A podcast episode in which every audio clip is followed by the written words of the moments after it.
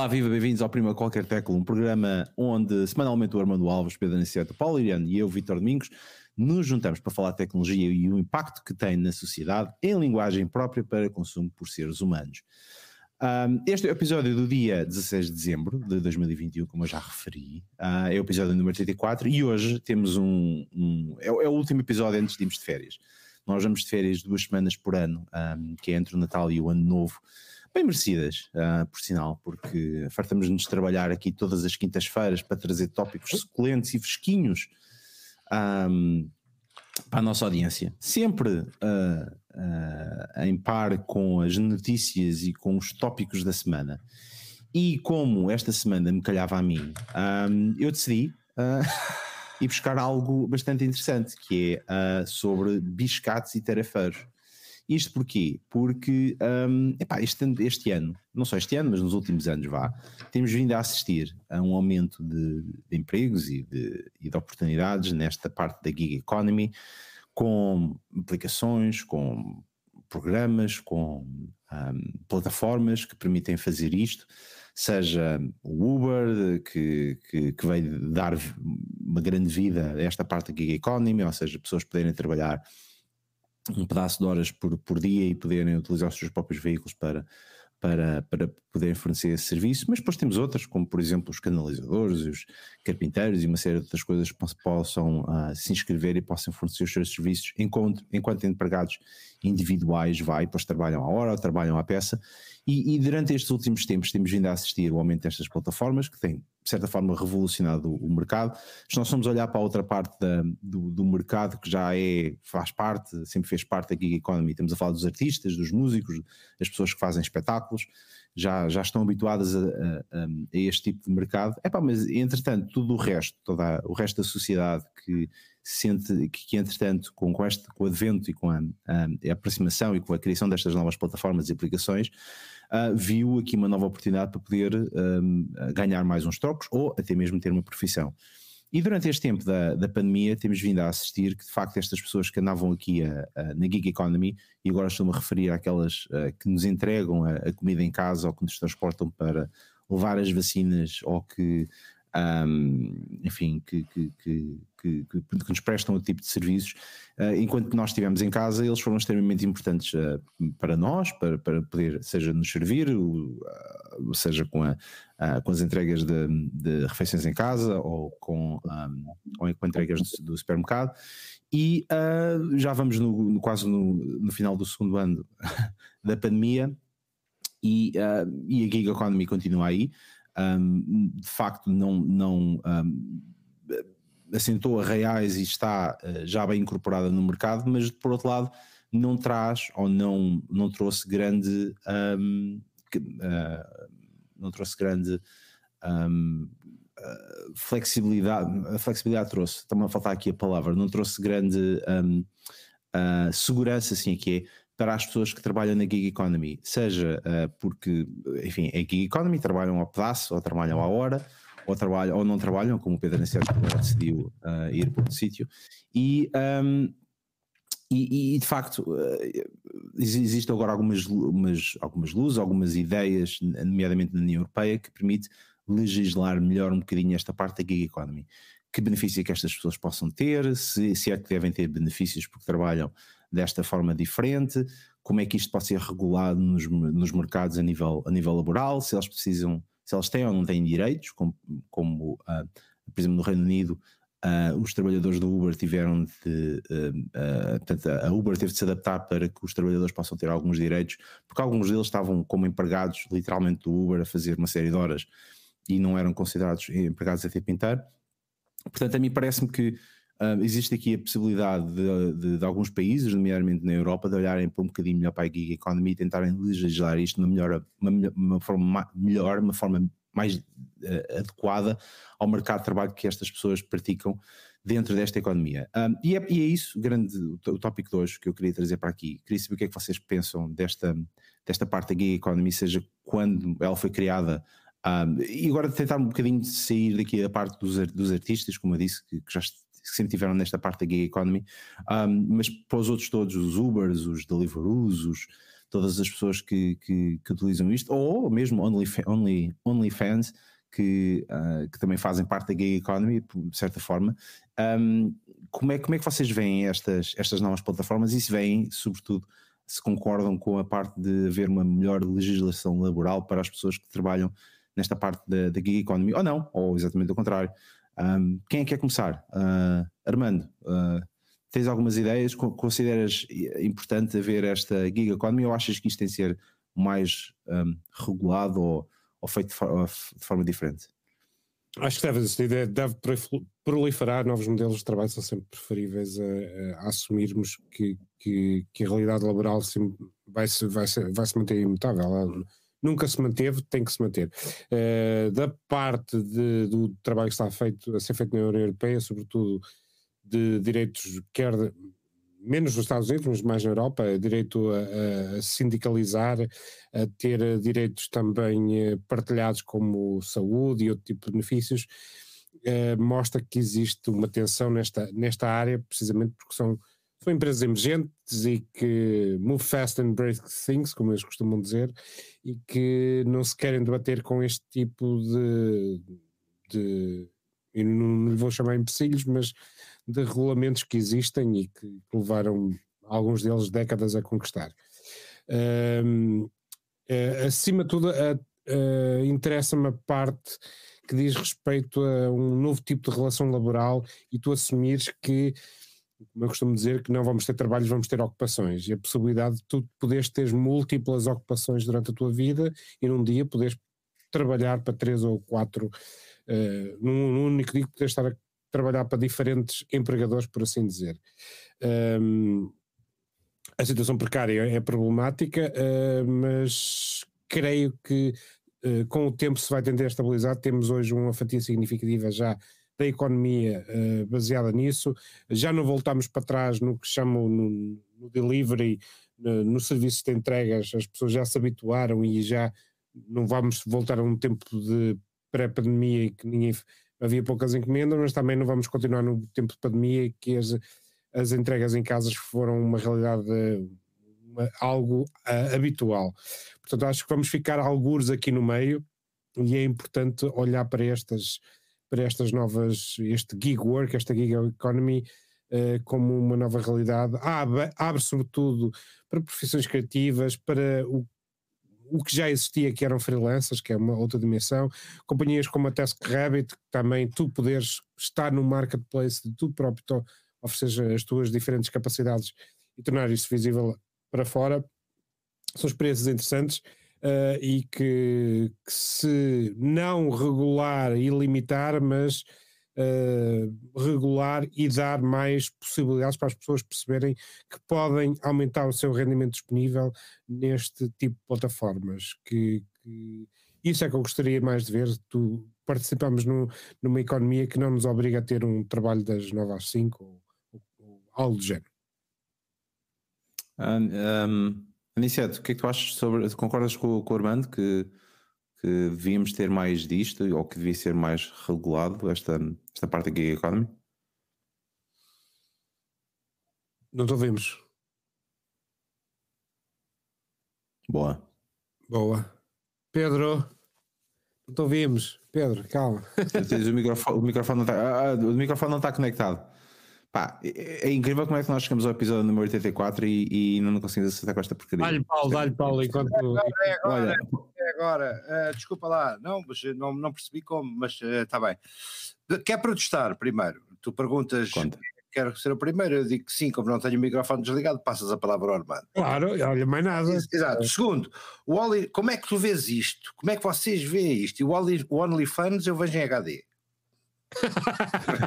uh, o resto, epá, a história da minha vida nos últimos 15 anos tem sido tra trabalhar para vários empregadores, uh, de preferência fazendo algum juggling de tempo, uh, e é por isso que, que, que há, há, algumas quintas-feiras eu não chego a horas a este podcast porque hum, sempre, sempre privilegiei. Uh, mas espera, mas a gente aqui não te paga nada. A minha dispersão. Então, Mas não era o que estava combinado. Espera aí, há dois, estou há dois anos nisto e agora é que me avisam. E agora não é que me pagar. avisam. Não há cachê. Espera aí. Não. Não, mas uh, deixa-me deixa dizer, não é para a maioria dos, dos freelancers, como muito bem disse o Armando, uma enorme novidade. Ainda há dias li um texto de uma amiga minha que dizia há 10 anos que foi obrigada a ser freelancer, porque as pessoas uh, têm que pagar contas e comer e etc. E isso faz com que uh, mergulhem no mundo um bocadinho diferente, um, um bocadinho, sim, mas também tem, também tem as, suas, eh, as suas delícias, não é só não é só obscuridade. E, e, quando eu digo delícias, não é trabalhar em pijama até às três da tarde, não é? Sobretudo porque não, a malta não tem direito a pijamas da Qatar Airways e depois não, não, brilha, não brilha, exato, não brilha nas redes. Um, é evidente que está mais que instituída essa gig, no qual eu não incluí os canalizadores, porque seria um insulto para alguns profissionais de algumas artes cinematográficas e, e não me parece que uh, eu soubesse o que sei hoje era canalizador era um Super Mario. Eras um... canalizador na plataforma OnlyFans, Only era isso? isso é, era, mas isso é o melhor de dois mundos. ou, ou, ou, entregavas pizza na isso era um cicarinho, Isso é um cicarinho. O que, eu, o que eu sei, o que eu sei é que para quem estiver por dentro, a gente só está normalmente eh, dentro dessa gig economy do lado do receiving end, ou seja, o tipo que abre a porta e diz sim, sim, são duas pizzas.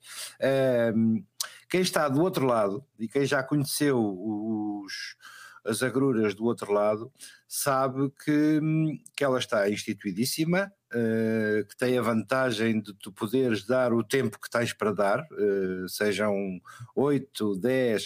Uh, quem começou com, como driver Uber sabe, sabe exatamente o que é que eu estou a dizer. É um trabalho escravo, na maior parte das vezes, que curiosamente já tem subversões. As gig economies já têm de, deformações. Eu, eu há tempos comentei com os amigos, paralelas, não é? Comentei, comentei, com os amigos um, porque é que os, os distribuidores estão todos juntos no mesmo local aqui na, na minha aldeia vila. Um, e rapidamente me explicaram. Porque há uma conta oficial de delivery e cinco que não são oficiais, que fazem, eh, digamos, subcontratam são subcontratados pela conta oficial, o que lhe permite ter um rating de entregas muitíssimo superior e ser melhor remunerado. E divide, e digamos que divide os seus lucros com. Uh, isto é a degradação completa, é a subversão do sistema, mas é uma subversão muito curiosa que eu penso que o próprio criador não terá pensado nisto quando, quando instituiu. Deixa-me dar, deixa dar um exemplo, é, é, ainda, ainda bem que falaste nisso, deixa-me dar um exemplo porque há uns tempos atrás, de, há uns anos atrás, porque precisava de um Uber para me levar do aeroporto para, para, para Londres, um, epá, notei que os números de telefone dos, dos senhores, destes senhores do, do Uber ou, da, ou dos carros estavam a ser, estavam estavam a vir e estavam a, a desmarcar porque ninguém ia fazer aquela viagem uh, com aquela distância um, eram, todos, eram todas da mesma empresa. Ou seja, só descobri que uh, existe tipo empresas à parte que metem uma série de trabalhadores uh, a conduzir uma série de carros que eles têm uh, dentro da plataforma do Uber e não precisam gastar dinheiro em software. Basicamente fazem apenas a contabilidade depois e depois gerem o dinheiro lá entre eles, têm uma conta bancária onde depois aquilo gera e depois dividem as coisas. Basicamente bastante... é um subbooking de, de, é um entregas e, de, de, de, tarefas. E isto é válido para qualquer tarefa, é válido para qualquer, para qualquer tipo de economia, seja canalizador, eletricista, pintor ou, outro, ou, ou entregador de pizzas, é, é absolutamente igual. Agora, eu uh, tenho as minhas enormes. Uma coisa é tu trabalhares, como, como penso que todos nós trabalhamos nas férias, uh, num regime muito pouco, uh, digamos, muito pouco formal, e, esta gente tem uma vida inteira, pode levar uma vida inteira a trabalhar nessas condições em que tu trabalhaste nas férias, em que. Hum, em que a responsabilidade de, no caso das coisas correrem mal, eh, não sei de quem é, honestamente. Eh, não sei o que é que acontecerá a um subcontratado que tenha um acidente de viação em duas rodas ou em quatro, eh, embora em duas a lotaria saia mais vezes, no caso de um acidente grave, ou, menos grave, não, não, não importa. Uhum. Tudo isto é encarado pela sociedade de uma forma muito leviana. Esta, esta movimentação da esta movimentação europeia. É um o don't, don't ask, don't tell, não é? Exatamente.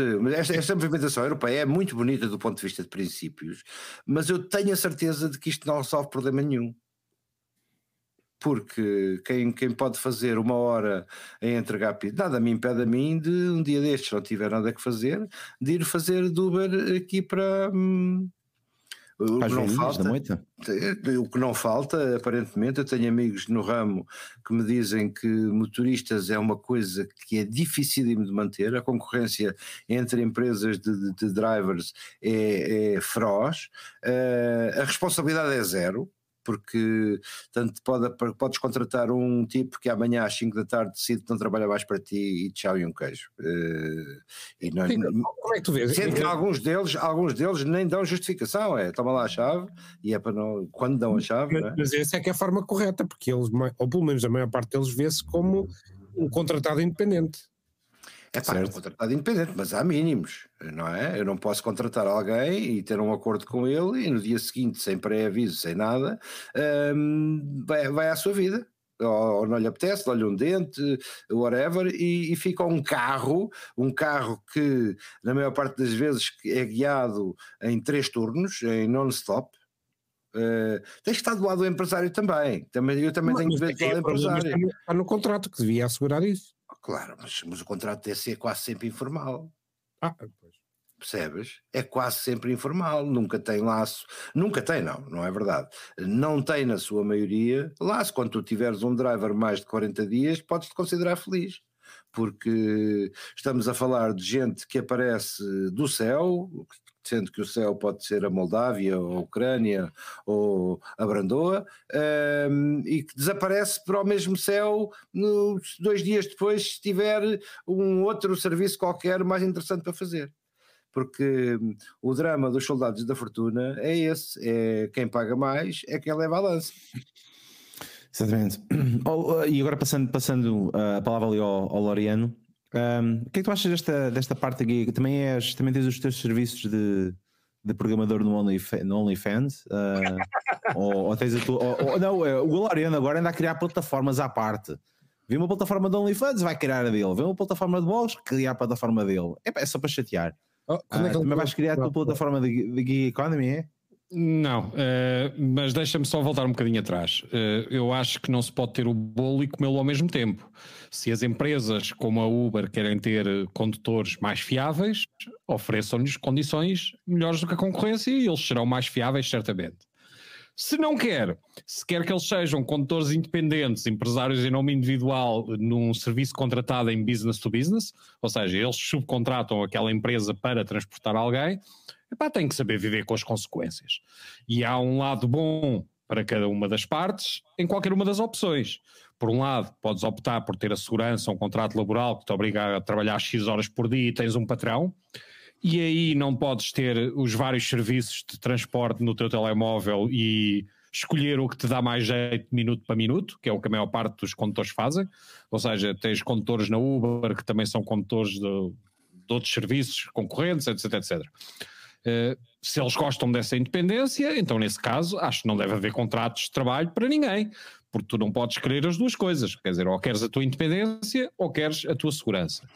Uh, por outro lado, para o Uber, uh, se o Uber quer ter um serviço fiável e motoristas de quem pode depender, ofereça-lhes as condições para que tal aconteça. e certamente vai haver pessoas que estão interessadas nesse, nesse trabalho. Eh, voltando à tua pergunta, o que é que eu acho desta gig economy da, da, facilidade com que estes serviços se multiplicam? Seja pelos paus laureanos da vida, seja por outra pessoa qualquer. Uh, acho muito bem, acho que a concorrência é ótima, acho que se devem multiplicar. Faz muita impressão os cambalachos que os tais motoristas fazem tendo pessoas não autorizadas e não reconhecidas a fazer entregas ou a fazer transportes de pessoas. Acho que isso é gravíssimo. Eh, acho que aí sim deve, deve, aí sim deve haver legislação, porque quando tu chamas um Uber para transportar, por exemplo, um menor, tu queres que seja a pessoa que está identificada a fazer esse transporte e não um potencial pedófilo a fazer esse transporte, que não está identificado em lado nenhum, que ninguém fez o review do currículo dele e do, e do, do facto de ter já ou não. Numa, já numa entrega de hambúrgueres, já numa entrega de hambúrgueres, isso é absolutamente indiferente. Eh, não, não é. Uh, tu, tu, tu não abres a um hambúrguer, eu não quero, eu não quero que o gajo entregue as hambúrgueres. Pedro, deixa-me dizer que não é indiferente. Uh, não é indiferente porque tu abres a porta àquela pessoa. E se tu tens, se tu és uma velhinha de 70 anos, com um velhinho de, de 79 a viver naquela casa e mandaste vir os teus hambúrgueres uh, num ataque de juventude louco, uh, epá, a última coisa que tu queres é que te entre uma pessoa não identificada em casa. E portanto, tem que haver responsabilidade das empresas como as Globos e as Uber Eats deste planeta sobre as pessoas que estão a ir à casa de outras pessoas a fazer as entregas. Portanto, não, não é, é indiferente. Não, é, não é verdade, indiferente. É Pronto, portanto, eu acho isso grave, acho que isso precisa de ser legislado. Uh, novamente, acho que a liberdade é uma coisa muito bonita. Relativamente à segurança de, das, das, pessoas naquele trabalho, aos seguros que têm ou deixam de ter, uh, pá, na minha ótica é muito simples. As pessoas têm a hipótese de ser funcionárias da empresa e têm determinado tipo de obrigações, ou têm a hipótese de ser independente e têm outro tipo de obrigações. Pá, o e independente, é que está o problema. Espera, o independente pode trabalhar ao mesmo tempo para a Uber Eats e para a Glovo. E eu, muito, quantas vezes é que eu mando vir um Glovo e me vem uma pessoa da Uber Eats e vice-versa. Chega-me o tipo da Uber Eats, mas tem a caixinha do Glovo na moto. Uh, portanto, eu acho isso tudo muito bem. Agora, as pessoas têm que saber onde é que querem estar. E as empresas também têm que saber de quem é que querem depender. Pá, uh, acho que são escolhas que as pessoas têm que fazer.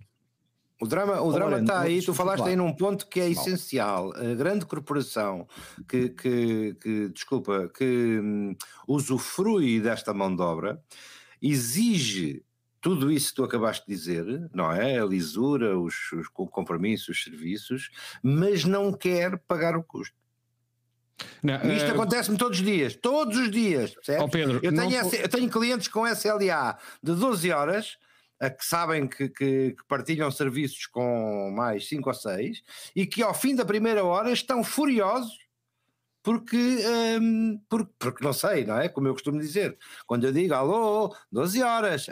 E, e, e ao fim da primeira hora está, estou a receber um telefonema a dizer que algo não está a ser tratado. Pronto, mas deixa-me é, dizer. É muito divertido. Deixa-me dizer-te que eh, a concorrer com estas pessoas, uh, epá, eu sei isso porque, como sabes, trabalho numa empresa de retalho e nós contratamos pessoas para fazer entregas de, de produtos durante o dia, paquetes, para todos os efeitos. E contratamos uma empresa, uh, o CTT, para fazer essas entregas. Uh, e não é verdade que uh, tu tenhas que ir contratar, entre aspas, à selva de pessoas que podem fazer batota. Tu tens todos os meios para saber que só aquele telemóvel é que pode fazer aquelas entregas e, portanto, estarem lá cinco pessoas é indiferente, porque só aquele telemóvel é que pode fazer aquelas entregas porque pertence àquela pessoa. Uh, e se tu vês que há cinco telemóveis a fazer entregas ou que é impossível fazer as entregas em dois pontos distintos geográficos ao mesmo tempo, Epá, eu acho que isso é gravíssimo. Eh, e, e, portanto, acho que as empresas têm que agir de forma responsável e as pessoas que querem trabalhar para estas empresas têm que agir de forma igualmente responsável. Repara, eu não tenho nada contra a ideia da pessoa ser um franco-atirador. Tem cinco serviços de transporte no seu telemóvel, o primeiro que lhe arranjar um cliente é para esse que vai trabalhar. isso só deve ser claro na relação com a empresa.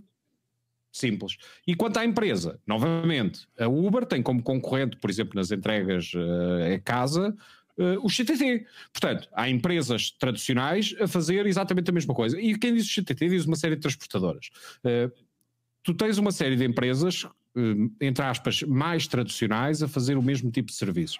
Bem, eu não vejo justificação nenhuma boa para o Uber ter problemas de uma natureza diferente dessas empresas. Nenhuma. Mas não achas, ó oh, oh não achas que uh, por, por causa destas, um, por causa da gig economy, é que, aliás, Sim, por causa da gig economy é que estas empresas como Uber, Uber Eats e as Deliveroo e as Globos e tudo o resto conseguiram se meter no mercado, porque se tivessem sido uh, seguido as leis laborais e de contratação de, uh, de seguros de saúde, de pagamentos e de uma série de outras coisas, se calhar não conseguiam fazia exatamente este tipo não, de Não, não acho. Não, não, não? acho. Uh, não. Uh, pá, repara, a história de a legislação é complexa, portanto, vamos começar a operar não licenciados e depois logo se vê.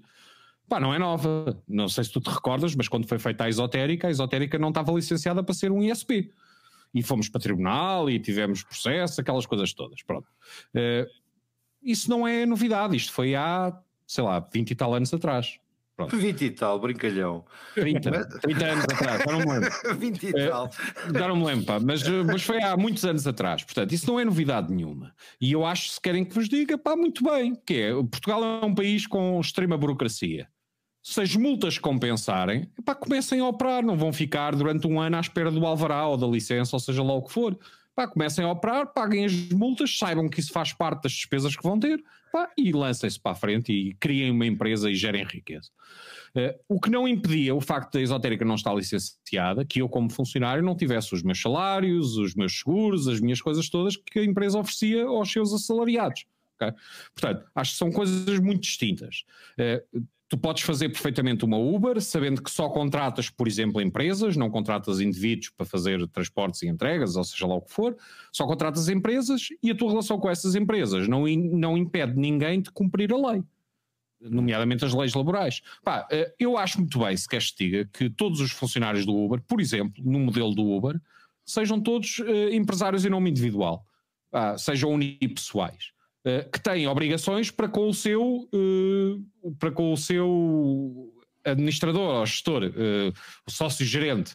Uh, o, o, gerente daquela empresa, que é o próprio funcionário, tem uma série de obrigações para consigo. Mas olha, até paga menos impostos opcionalmente, por ser o patrão uh, e por ser o dono da empresa, até paga menos impostos e ele escolhe se quer estar num rácio de impostos ou se quer estar noutro, porque existe essa opção para os gerentes, okay. de pagar mais então, ou menos impostos e ter mais ou menos segurança. Certo.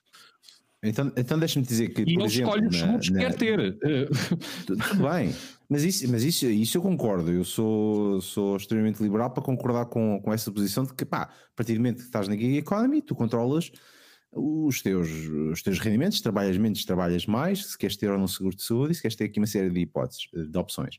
Agora, entramos na pandemia e uh, porque há empregados de primeira e empregados de segunda e empregados de terceira e outros que não sequer são empregados, aqueles, os últimos, os da gig economy, e agora começando a lembrar-me dos artistas e dos, uh, das pessoas que faziam espetáculos e dos músicos e dos cantores e essas, dessas coisas todas, viram-se viram o cargo dos trabalhos para terem, serem apoiados pelo Estado, enquanto, por exemplo, os outros da, na economia normal foram apoiados mais facilmente porque, epá, oh, Vitor, no, novamente, Vitor, essas pessoas, novamente, não podem ter o bolo e comê-lo ao mesmo tempo. Tu tens dois lados da barricada em que queres estar. Eu conheço muitas pessoas que durante muito tempo fugiram a impostos, por exemplo. Pá, declaravam uma pequena parte do que ganhavam, etc, etc. Pá, em restaurantes, eh, pá, sítios, bares, uh, N sítios.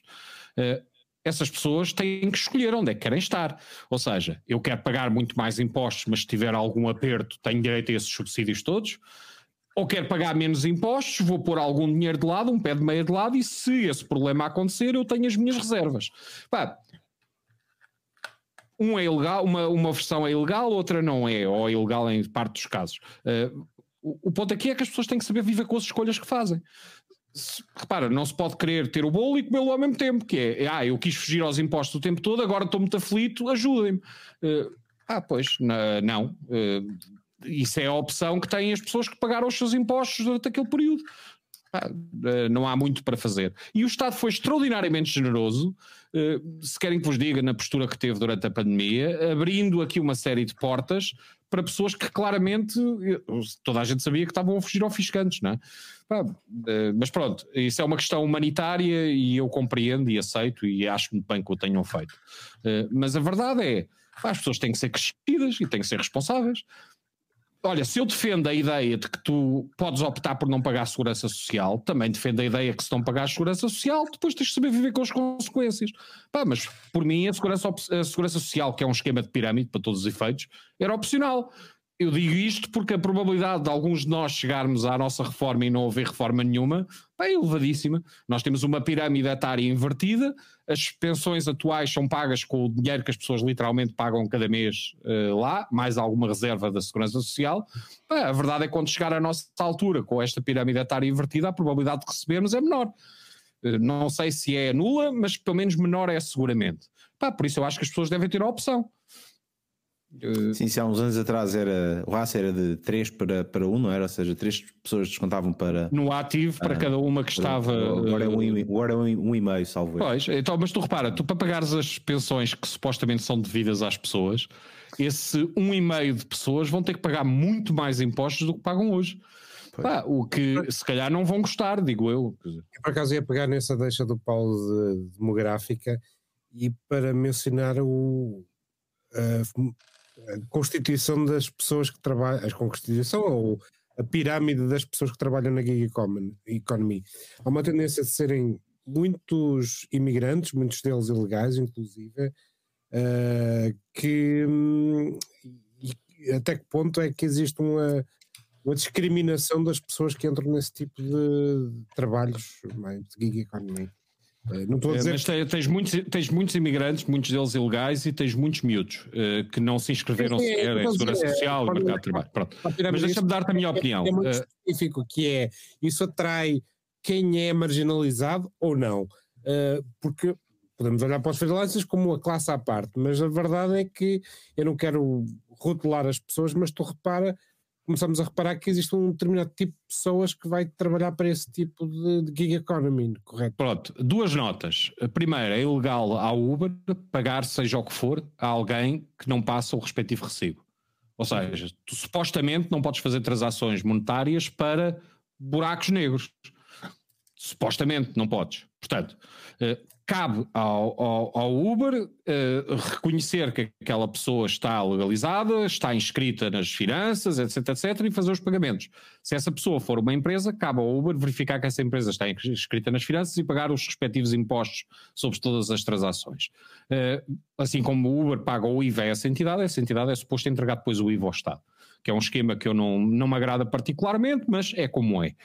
Uh, deixa-me só dizer que eu acho que este tipo de pescates uh, não deviam ser uh, de nenhuma forma inibidos pela ilegalidade de um imigrante, de alguém que está ilegal na sociedade.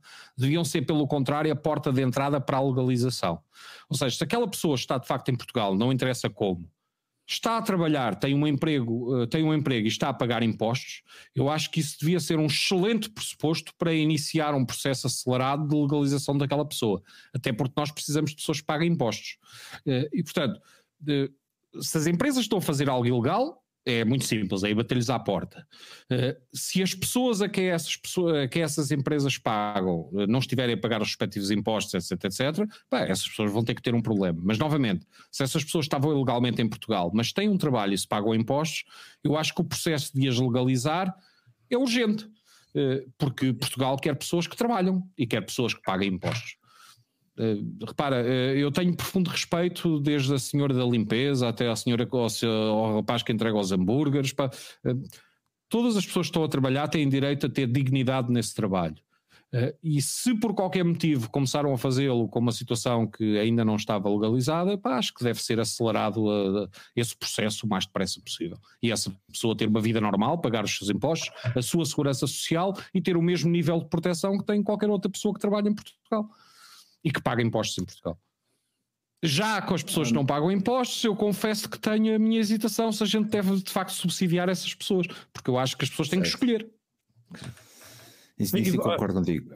Olha, deixa-me só dar aqui mais uma, uma laracha aqui para, para a discussão, um, porque entretanto também partilhei convosco que a União Europeia um, quer de certa forma legalizar ou, ou está a propor novas regras para milhões de trabalhadores desta gig economy para serem reclassificados como empregados. E supostamente existe agora uma espécie de critério que eles querem uh, colocar uh, para, para, que sejam uh, avaliados se as pessoas são, se os empregados são ou não são. Um, um, se, se, se, se, estes trabalhadores da gig economy são ou não são empregados da empresa. nomeadamente se um, se têm de, têm ter um dress code, se têm, se de estar vestidos com, com um certo, um, uma certa farda, se, um, estão, se, se, são obrigados a, a trabalhar durante um, um determinado uh, horário, ou se, estão impedidos de trabalhar, por exemplo, para um rival, uh, para um concorrente. Isso é, de, isso é para rir, não é, ó Vitor?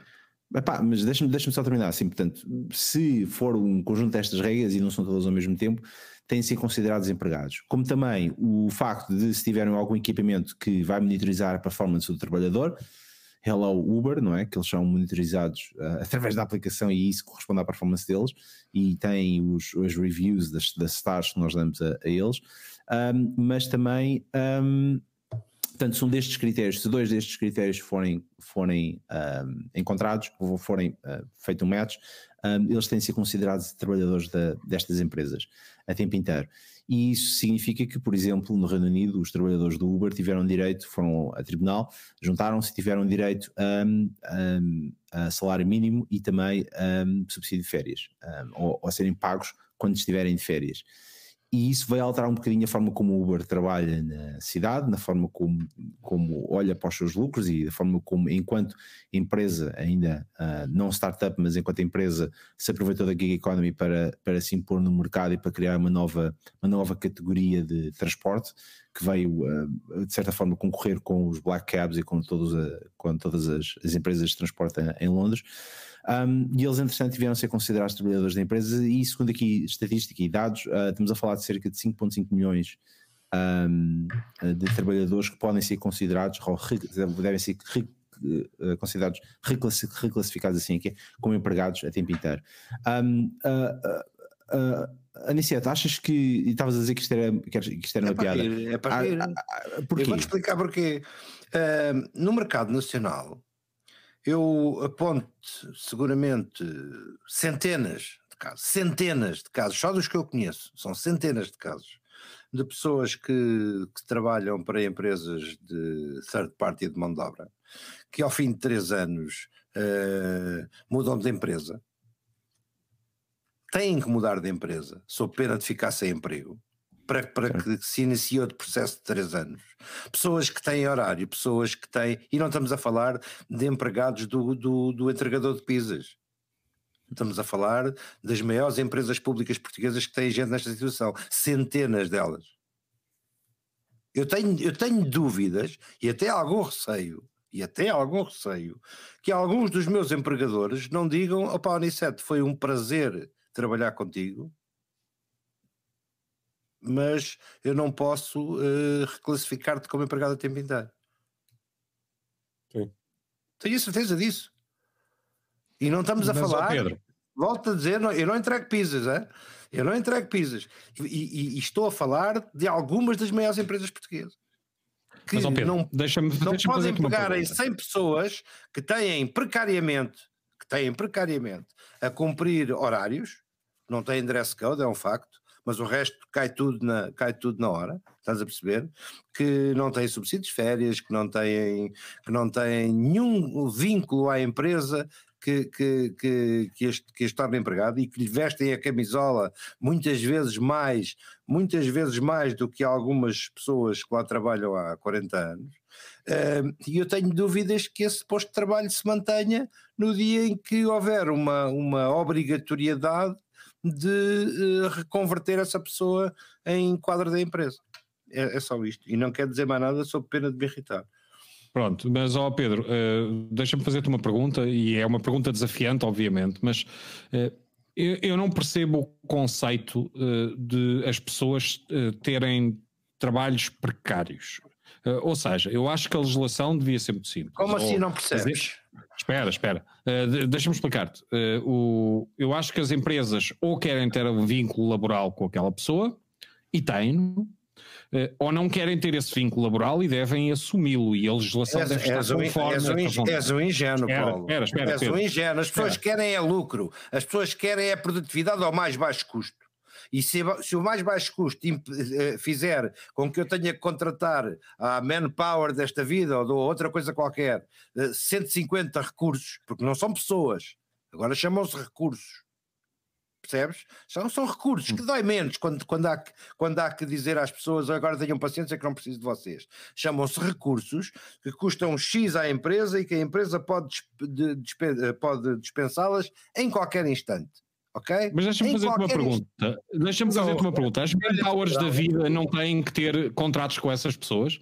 Têm. Ou seja, Têm, Se tu sabes- contratas alguém em, de outra empresa, é business, eh, business to business, B2B. Estás a contratar um serviço àquela empresa. Sim. Essa empresa obedece às mesmas leis laborais, presumo, que o resto das empresas. Portanto, que é as que essa pessoas que trabalham para essa empresa é suposto terem subsídio de férias, seguros, etc, etc. Certo?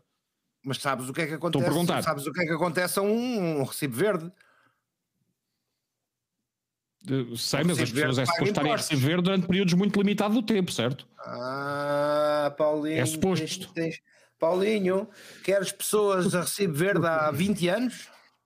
É pá, não, não quero. Não quero São mesmo que milhares elas existam. país, São milhares. Pois, mas eu não. neste Oh, milhares. Pedro, não quero mesmo que elas milhares. existam. Ou seja, repa- mas espera aí, deixa-me só chegar a um ponto. é- ingênuos. Não podemos ser Espera, mas nós ingênuos. Chegámos a isto porquê?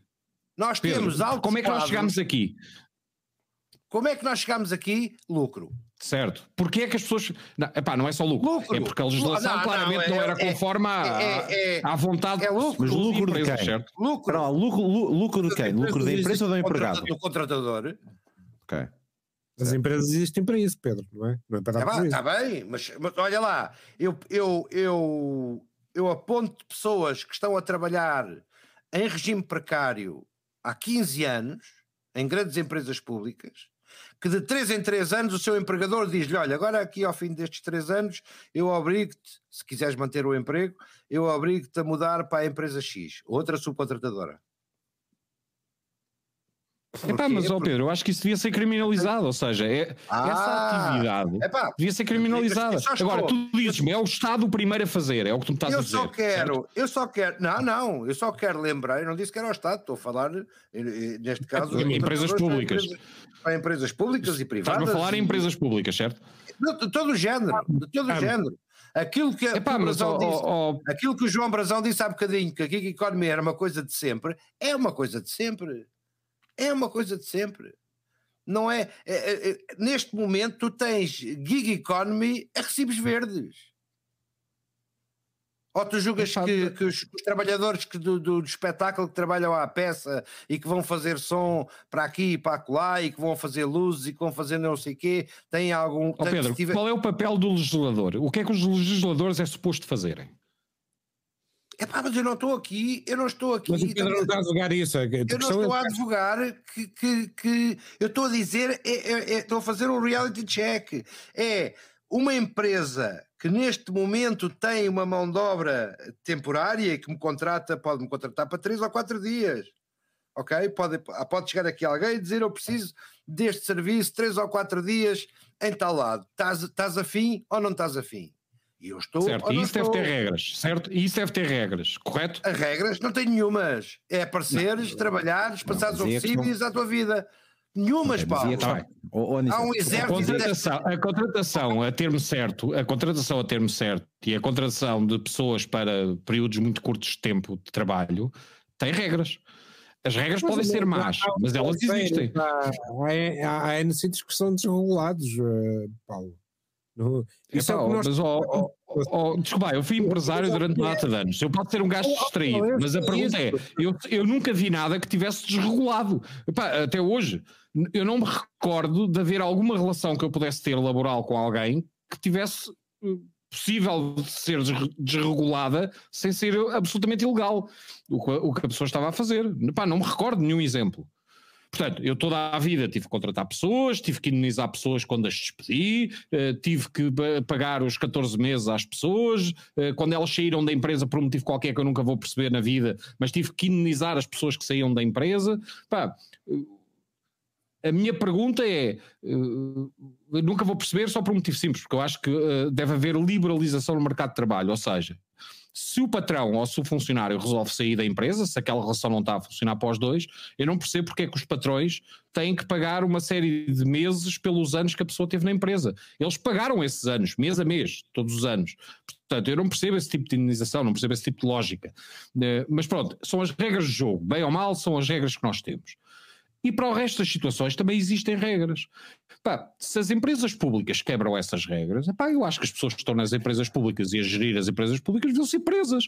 Pá, repara, não tem outro racional possível. Eh, se as empresas privadas quebram essas regras, as pessoas que estão à frente dessas empresas privadas deviam ser processadas e presas. Sabes, sabes que podes estar a advogar a prisão do teu patrão neste momento, não sabes, Paulo? Não, tenho a certeza que não, pá. Uh, tenho a certeza que não, eu sei exatamente onde é que trabalho, pá, e não.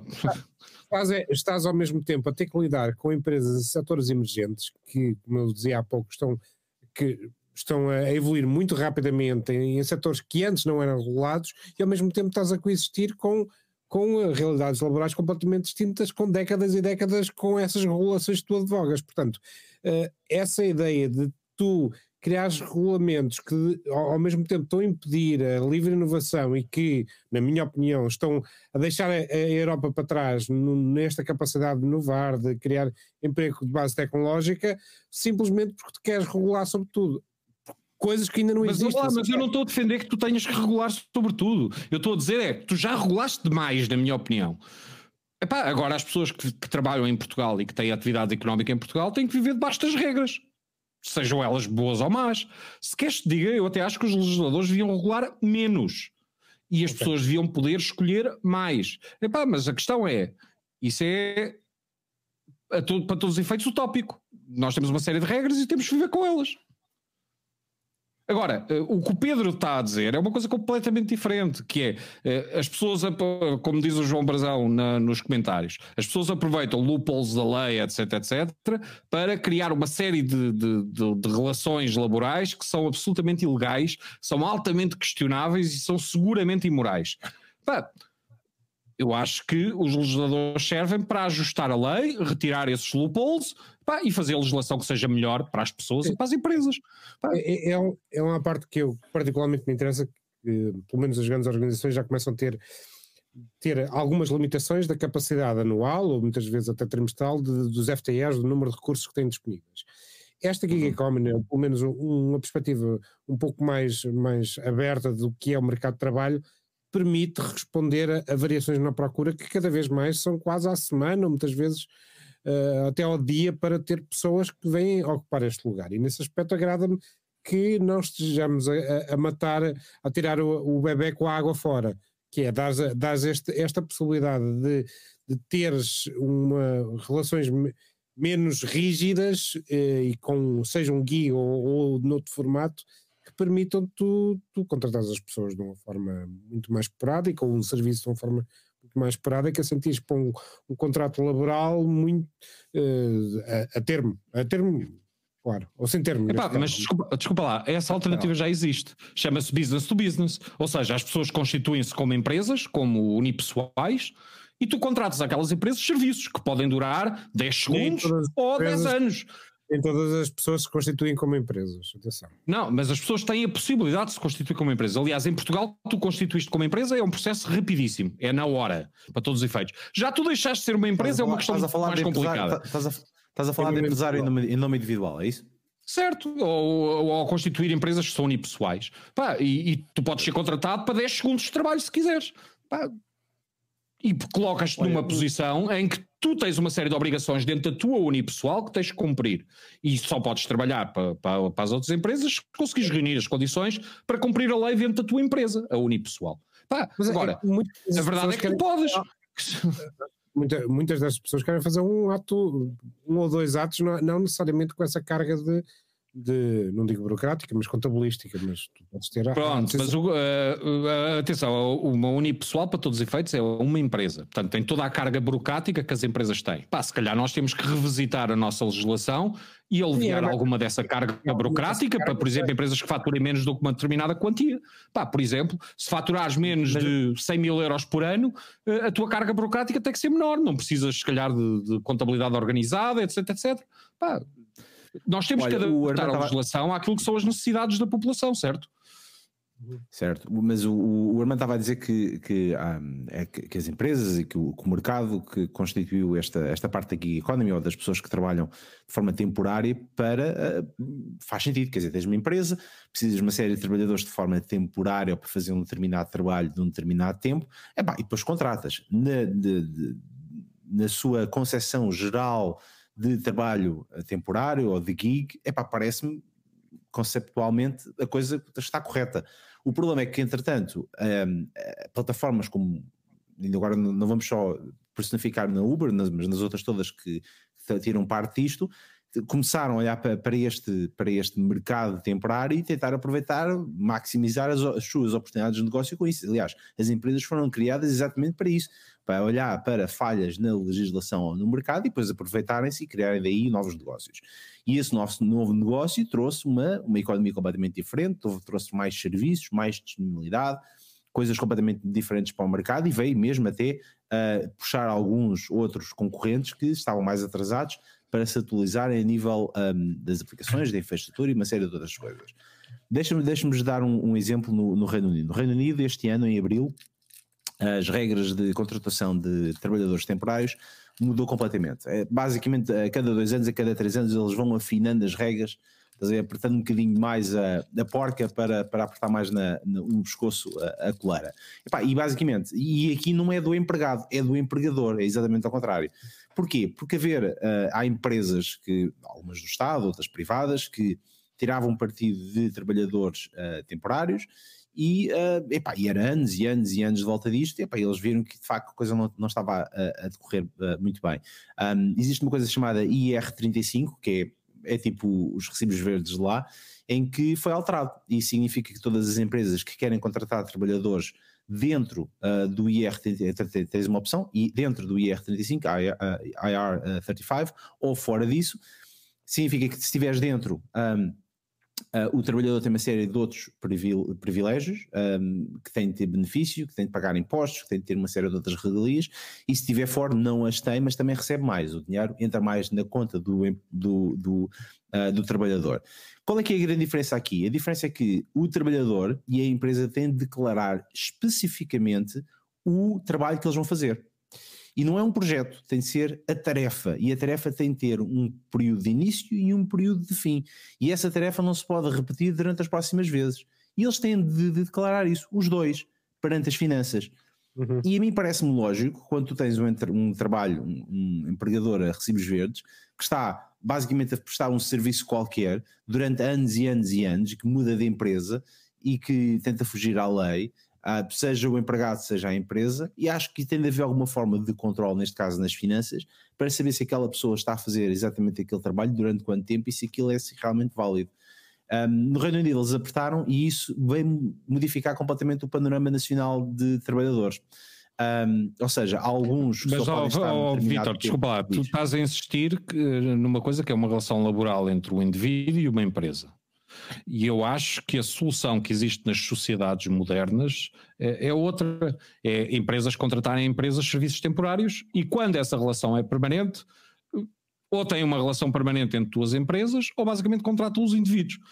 Tá bem, mas, mas, mas, mas, os trabalhadores da empresa que, que, da qual tu contrataste os serviços são temporários. Tu estás apenas a fazer outsourcing daquilo que estás a fazer para ti, não é? Eu sou empresa. A, vou contratar, vou contratar a, a Manpower. A Manpower contrata trabalhadores a recibos verdes. O problema está exatamente do lado lá, não está no meu. Eu, para mim, lava as minhas mãozinhas. Contrata a empresa, os outros que se lixem novamente, a ideia do recibo verde aí está a ser usada de uma forma inadequada. Não é essa a função do recibo verde. O recibo verde é de facto para one-offs, para situações excepcionais. Não foi desenhado para ter relações permanentes com uma empresa. Claro. Portanto, o que nós temos é que mudar a forma como a nossa legislação está a ser usada pelas pessoas. Pá, que é se tu tens uma relação permanente com a Manpower, não há recibos verdes em Manpower nenhuma. A Manpower contrata as pessoas que entender para prestar os serviços às empresas a quem quiser prestar. E essas empresas contratam um serviço a outra empresa. Pá, o, o, que eu acho é que tu tens é que depois flexibilizar o poder de despedir as pessoas, ou seja, a nossa ânsia de proteger uh, o trabalhador é tão grande que depois nós criamos uh, as barreiras que impedem o trabalhador de ser efetivo numa empresa, que é as empresas têm pânico de contratar aquela pessoa sem termo, porque depois a seguir sabem que vão ter uma carga de trabalhos para se ver livres dela se ela deixar de trabalhar, eh, se ela deixar de produzir. Uh, epá, e nós temos que mudar essas regras, porque repara, eu percebo a intenção original, mas o facto é que nós criamos aqui depois todas as aberrações que tu vês hoje pá, de empresas que preferem contratar em outsourcing a, a, meter pessoas nos quadros, pá, que novamente não é o caso da minha. A empresa onde eu trabalho entende que as pessoas que trabalham connosco em outsourcing trabalham temporariamente para um projeto que é temporário por natureza e é contratada outra empresa. E as pessoas que vão para os quadros são pessoas com quem nós contamos, contamos no longo prazo. Pá, e portanto, isso é relativamente claro. Eu não deixo pessoas estarem em outsourcing a trabalhar comigo durante períodos excessivos de tempo, pá, porque é uma relação que não é saudável. Eh, agora, todos nós temos que perceber exatamente o que é que isso quer dizer e não podemos pedir segurança no trabalho uh, e depois andar a criar uh, subterfúgios para não a ter. Pá, portanto, ou a legislação é eficaz e deve estar no terreno, ou se não é eficaz, deve ser alterada. E nós temos hoje uma legislação que claramente pá, está a criar aberrações, não é? E novamente, eu acho muito bonita a ideia de tu teres imensa segurança no trabalho, só que essa segurança, se é utópica, na realidade o que estás a fazer é criar uma segurança ótima para alguns e uma insegurança total para outros. Bem, tu tens que medir eh, as consequências do que estás a fazer, não é? Muito bem. Aniceto, tens alguma coisa para terminar aqui o tópico para depois passarmos para as teclas? Já chateaste o Aniceto? Ele está ali. É, é, o tipo, é o tipo de, de discussão que, que, me irrita porque hum, só não se, só não se regula só não se regula este mercado melhor por porque, porque o legislador uh, é alvo de pressões uh, corporativas e porque não quer. Essa é que é a triste conclusão, ó Pedro. Agora, que é horrível é, pá, eu concordo inteiramente contigo, é uma coisa abjeta, pá. Podia ser melhor, vamos colocar as coisas assim, não é? Não, pá, Exatamente. dificilmente podia ser pior, que é diferente. É isso. Que exagero. Não é exagero nenhum, pá, sério, não é exagero nenhum. É, vai perguntar à pessoa que está há 20 anos nessa situação, ou aos vários professores precários pá, que todos os anos dão aulas e trabalham para o Estado, vai-lhes perguntar se, se, podia ser pior. É que eh, dificilmente podia. Vai perguntar a outsourcers, vai perguntar a outsourcers que são contratados por metade do. são recontratados pela mesma empresa por metade do valor ou menos. Estavam a receber antes. E do que estavam a receber antes e que por questões de sobrevivência têm que aceitar. É pá, o Pedro é objeto, o que é que queres que eu te diga? Eu, é objeto, eu, é moral, pá, eu não sei dizer-te muito mais do que isso. Pá. Mas trabalhadores precários, eu, eu separo do, do tema principal, que era a Gig Economy. Gig Economy, sim. E, portanto, um, eu acho que podemos discutir a legislação liberal e podemos discutir a Gig Economy, que é uma nova atividade económica recente, que ainda se calhar essa, se calhar agora o que eu ia desafiar era nessa gig economy vamos fazer as coisas como devem ser que as outras não tiveram, que é vamos legislar bem e dar flexibilidade quer para o empregador, quer para o empregado ter... ter... Todos nós já fizemos e um de... bocadinho de gig, não fizemos? Já, já. Ah, Sim. É? Qual foi a coisa mais estranha que vocês fizeram em termos laborais? Uh... Em que sentido? mais awkward, mais awkward. Fazer queijo. Mais awkward, sim. Pronto. É neste momento como nós vai, vai revelar que tem uma página no OnlyFans. já, oh, fiz, já oh, fiz babysitting de adultos. Oh, não, eu, já, eu, já, olha, eu já trabalhei para os Correios, portanto. Já fiz, já fiz babysitting de ah, adultos. Já atendi, já atendi nos Correios, mas uh, não, isso não foi uma. que fiz durante alguns verões, daqueles summer jobs, foi uh, numa churrasqueira. Daquelas ah, isso não bate o meu primeiro emprego, foi trabalhar no stand de tiro da Feira Popular.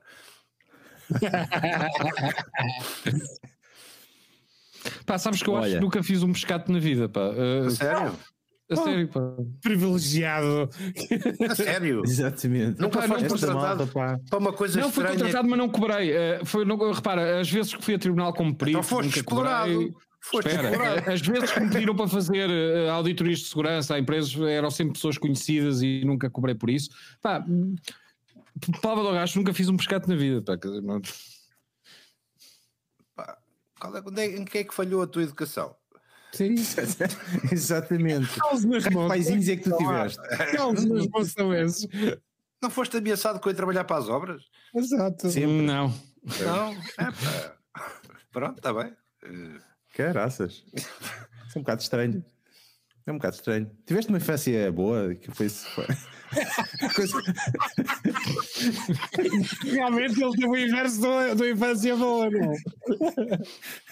Deixa-me adivinhar. Uh, uh, uh, nasceste a, a, comer pão de ló e no berço de ouro. Foi, foi. E eu vencedor. Enquanto... Estás feito, Paulo. Vai a vencedor agora. Estás feito. Um homem não Olha... pode confessar nada neste programa se você ser insultado logo a seguir. Pá. Seguir vai-nos dizer que veste pijamas cor-de-rosa da Qatar Airways. Epá, desculpa lá. O que é que se passa com com os pijamas, que eu não estou a par dessa piada. Já é a segunda vez que eu utilizo o ah, Então tu não sabes que o rendeiro foi apanhado, foi apanhado também porque vestiu um pijama cor-de-rosa da Qatar Airways, daqueles que dão nos aviões. Sério? É sério, o gajo não tinha dinheiro para comprar um pijama decente. Também não sabes que ele fez, que ele fez uh, review do hotel onde estava escondido no book? sério, não sabes? Como é que pode? É, não sabes que, que, que a judiciária andou a dizer que, que, que o homem tinha pago uma quantia extraordinária, uma exorbitância pelo sistema de encriptação da chamada e na volta ele veio confessar que usou uma VPN de 12 dólares. Epá, estás, estás completamente alto. Ai caramba, caramba. Ai caraças, é, é mesmo. Não percas a terceira parte, tem, temos uma tecla sobre isso, está bem? Sim, é, sim, mas vamos lá, diz só uma coisa: qual é o problema da VPN? Desculpa, nenhum, então a judiciária, é não, a, judiciária faz uma, a judiciária faz uma conferência de imprensa a dizer que o homem tinha usado um software sofisticadíssimo pelo qual pagou uma exorbitância uh, para encriptar israelita que teve direito a... o próprio veio dizer que, que, que, tinha usado o iPad e uma VPN de 12 dólares. NordVPN utilizou daqueles serviços? Está sempre a aparecer no YouTube. Epá, é o ganha-pão do YouTube é o maior patrocinador de vídeos do YouTube. Idrs.com Acho que isso é gratuito. Utilizou, é o Wise Bias, não é IOR. Não, não, neste caso é o dele. É, é dele sim. parece, parece que é muito dele até. Não sei se isso vai resultar na prisão quando ele, quando ele, quando ele for lá, né? Vitor, também, não, também não sabes que, que há uma estatística que diz que nas primeiras 8 horas as hipóteses de apanhar HIV nas prisões sul-africanas é de 90%. Epá, deve, deve ser complicado apanhar o, o sabonete líquido com palito, mas olha. Epá, mas é, eu não sei o que é que vocês acharam, mas ele pareceu-me andar com um andar normal. Ah, raios. já chega. Precisamos de um analista, ah, precisamos de um leitor labial exatamente. e de um analista de movimentos corporais. Exatamente, é isso mesmo, um analista. Olha, um, Está feito aqui o tópico principal e, e, como eu prometi, este parecia um tópico bastante interessante e bastante uh, mais sério para nós terminarmos aqui nosso, uh, este ano, 2021. Um, antes de entrar nas teclas, uh, vocês querem dizer alguma coisa sobre este ano que passou? Porque nós, entretanto, adeus, vamos férias. Adeus. Oh Deus, tenho. Adeus. tuas, vai-te embora. Adeus, exato. Ah, eu acho que mal. foi um ano em que as pessoas foram todas muito mais parecidas comigo do que nos restantes anos. Pá. Toda a gente em casa, com muito juízo. Pá. Reafirmo, adeus. um, eu, eu, acho, eu acho que até correu bem dentro das possibilidades um, uh, ah, que nós tivemos. Uh, curiosamente, acho que foi, primeiro, foi, uh, foi este ano que nós fizemos as nossas os nossos episódios uh, todos juntos, o que correu muito bem. Uh, obrigado também ali ao Armando de nos ter arranjado um lugar na, na FNAC para nós fazermos aquele, aquele episódio uh, especial e depois também o outro que nós fizemos uh, sem audiência. fornecido na... álcool. Exatamente, exatamente. e obviamente ao, ao Paulo Oriane e à Marlene por nos ter cedido o espaço uh, comercial deles para nós fazermos o nosso, os nossos, os nossos uh, quer dizer, para nós irmos lá é. jantar e depois fazemos exatamente um, para jantar que, magnificamente.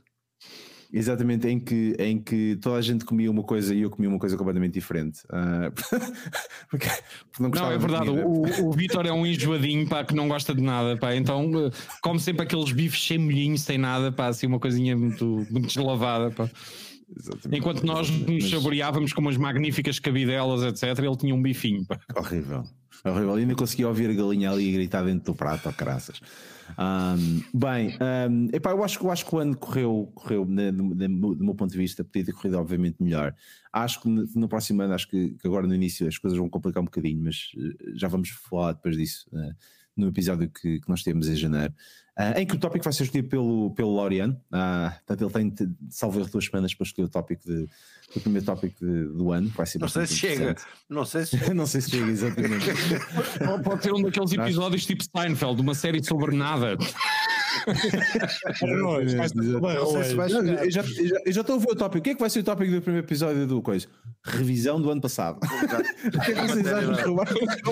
Não, o, o tópico do primeiro programa do ano é o vazio. o vazio, exatamente. O ginásio. É desta que nós vamos ao ginásio. Um, olha. Ficámos aqui no, por aqui no tópico principal de hoje, que é uh, biscates e, e tarefeiros.